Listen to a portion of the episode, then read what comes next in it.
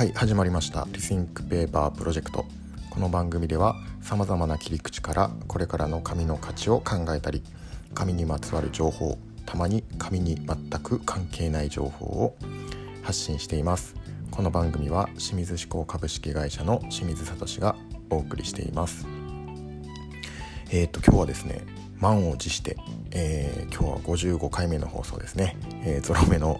回ということで、えー、記念すべき僕の地元ですね越前和紙の里に伝わる伝説というお話を、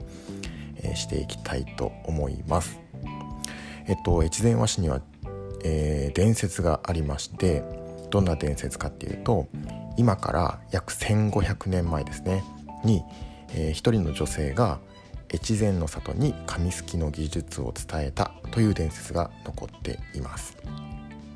えっとまあ、日本に紙すきの技術が伝わったとされているのは610年のことですね。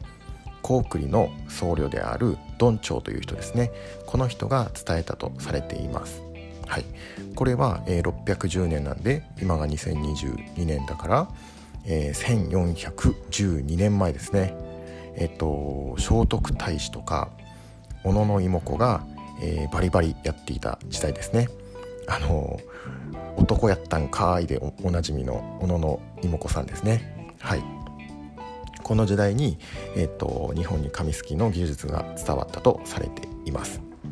えーと、片やですね越前和紙の伝説っていうのは約1500年前なのでこのどんちょうさんの、えーと、記録よりもちょっと前ですね。はい。えっ、ー、と時代で言うと携帯天皇が即位した頃ぐらいですかね。えっと蘇我氏と物部氏がバチバチにやっている時代ですね。はい。でこの越前和紙の里の伝説っていうのがどんな伝説かっていうとまず、えっと、このもともとこの越前和紙の産地っていうのは結構あの田畑に恵まれていなくて貧しい土地だったんですね。そこに、えっと、見たことのない女性が現れます。でこの女性が、えっと、この産この土地はですね非常にあの田畑に恵まれていないけれどもとてもきれいな水がありますということでならば、えっと、紙すきをすれば良いでしょうということを、えー、言ったわけです。